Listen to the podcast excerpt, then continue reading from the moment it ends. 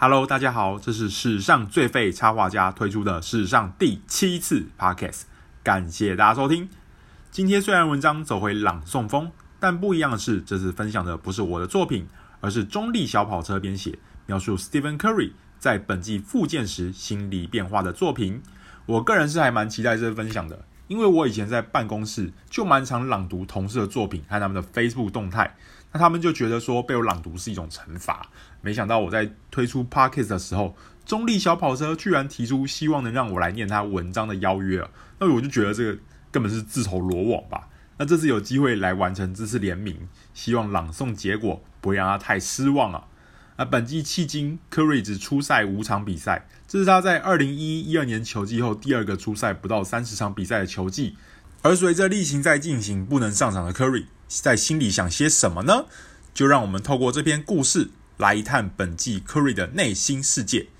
以下本文从否认到接受 Stephen Curry 的心灵复健之旅。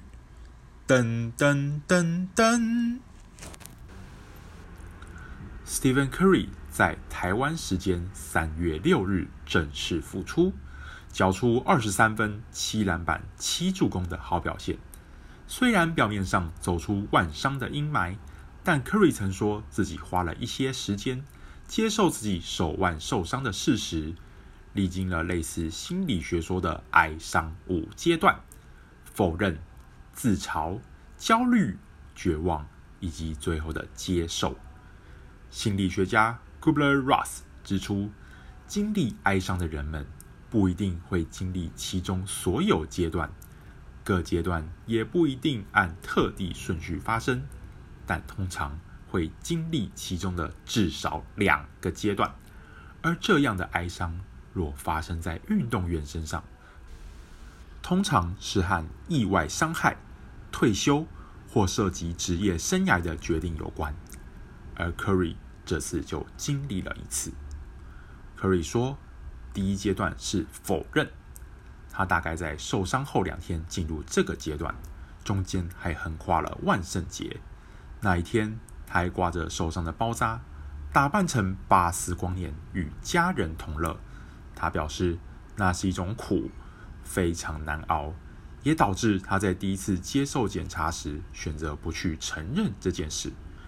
Curry 告诉记者：“当我受伤时，我总是在否认这一切。”在他接受采访的那天。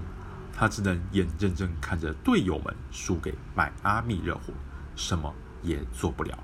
而且他也知道，这样的状况只是个开始。逃避虽可耻，但有用，在这个当下显得格外贴切。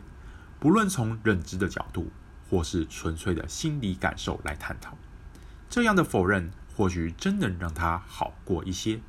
是聪明的不勇敢。也是大脑迈向失控前最后的温柔。第二个阶段，在渐渐醒来、面对伤病的路途上，出现的是幽默。Curry 选择用强颜欢笑来取代暗夜里的畏缩低气。Curry 回忆，在我们开始接受检查、还没有得到确诊前的那个过程里，没有人真的愿意跟我说说我会面对什么事情。然后我就开始跟大家开玩笑，目的也是为了让自己分心。毕竟当时还是相当疼痛的。当他表明自己很快就会没事的时候，报告结果却同时出炉了，是骨折，他的左手骨折了。OK，酷哦，这是他当时的反应。事实上我是知道的，并不晓得这背后代表了什么。Curry 这么说，这时的他已经得知骨折四个星期了。在那之后不久，他经历了第三阶段焦虑。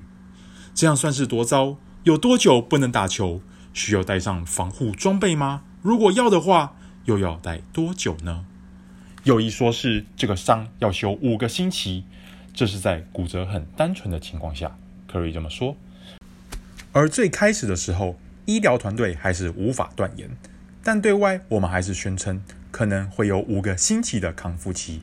我就想说，OK，这样我可以想办法。那是个周三的夜晚，他本人也才刚得知这些消息，就是几个小时前的事而已。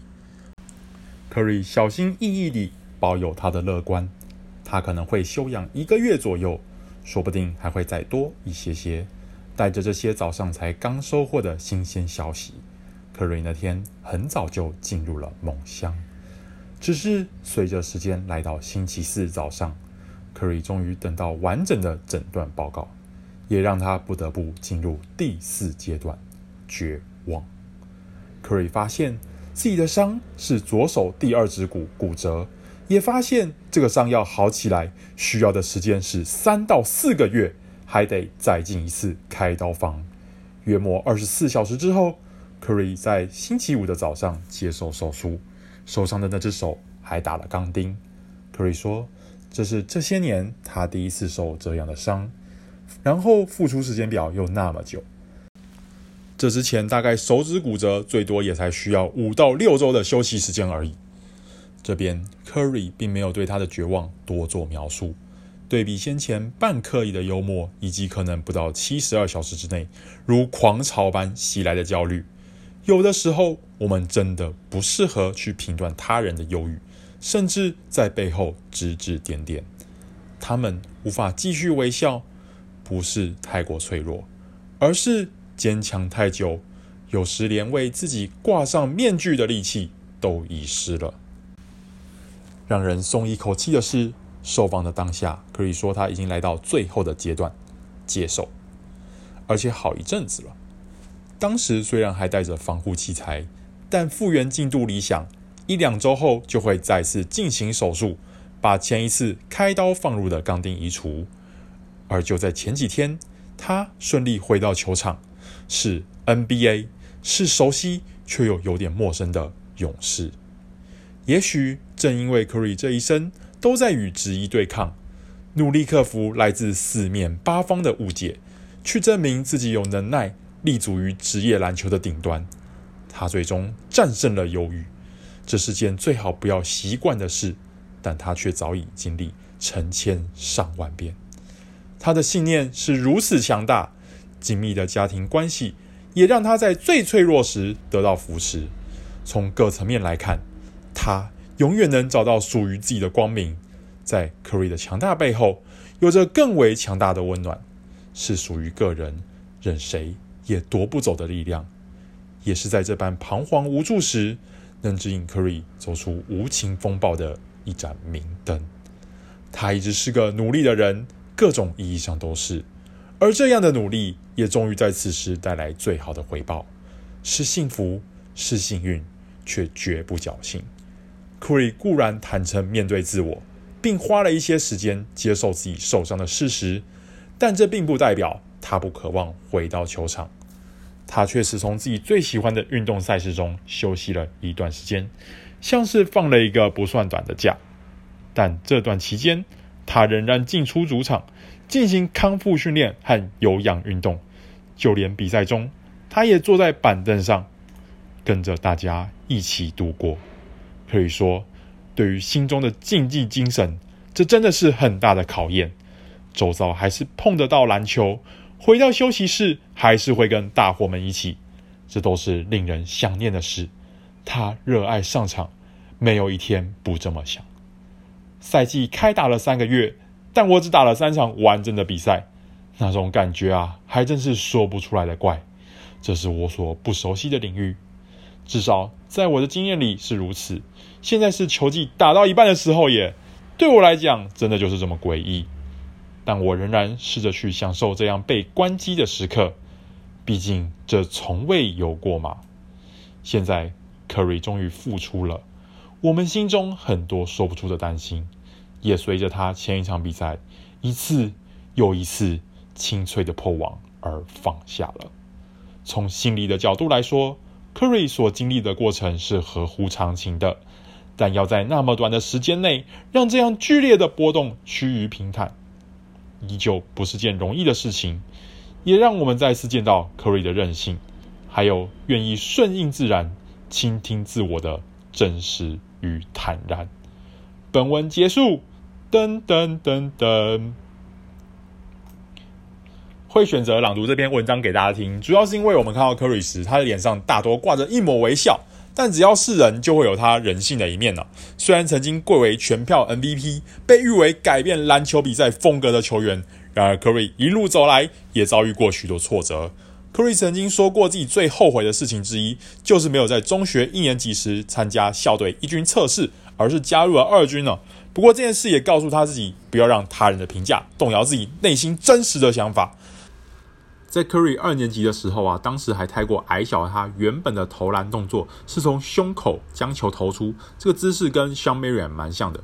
不过因为 Curry 本来就比较矮小，加上这个出手点又太低了，所以这样子非常容易被对手盖火锅。那当年他的父亲就要求他把这个投篮姿势砍掉重练。那 Curry 就曾经因为这件事说过，这是让他挫折感最重的一个夏天，因为在当年夏天的营队中啊，其他的球员都好奇，哎，他来这边干嘛？因为科瑞看起来根本不会打球。回到受伤的话题科瑞在二零一一、二年球季受伤的时候，也曾经在当年四月的报道提及过“接受”这个词汇。当时的他不断努力复健，不断缠着训练员，问自己还有多久才能重回球场。那训练员当然是跟他说要有点耐心。科瑞这样子反反复复的提问，那他在不能接受也只能接受了嘛。不过他在场下也没有闲着，当时的总教练 Mark Jason 不断督促他，希望他针对比赛来做笔记。还要求他来辅导菜鸟 Charles Jenkins。Curry 就说，因为这段经历，让他能够以不同的面向来看待比赛。后来几年，不论是 Ian Clark 还是 Queen Cook，也都曾经说过自己受到了 Curry 的真诚关怀与值得参考的建议。说不定这也是因为 Curry 当年有过指导菜鸟的经验而延伸出来的技能呢。二零一六年败给骑士之后，Curry 曾经说过，体育运动最迷人的地方就是享受胜利的快乐与从挫折中学习。上个球季又在总冠军赛败给了暴龙，现在他又获得了一次成前的机会，而下个球季以更健康的姿态重新回到球场的 Curry 会有什么表现，依然值得我们继续看下去。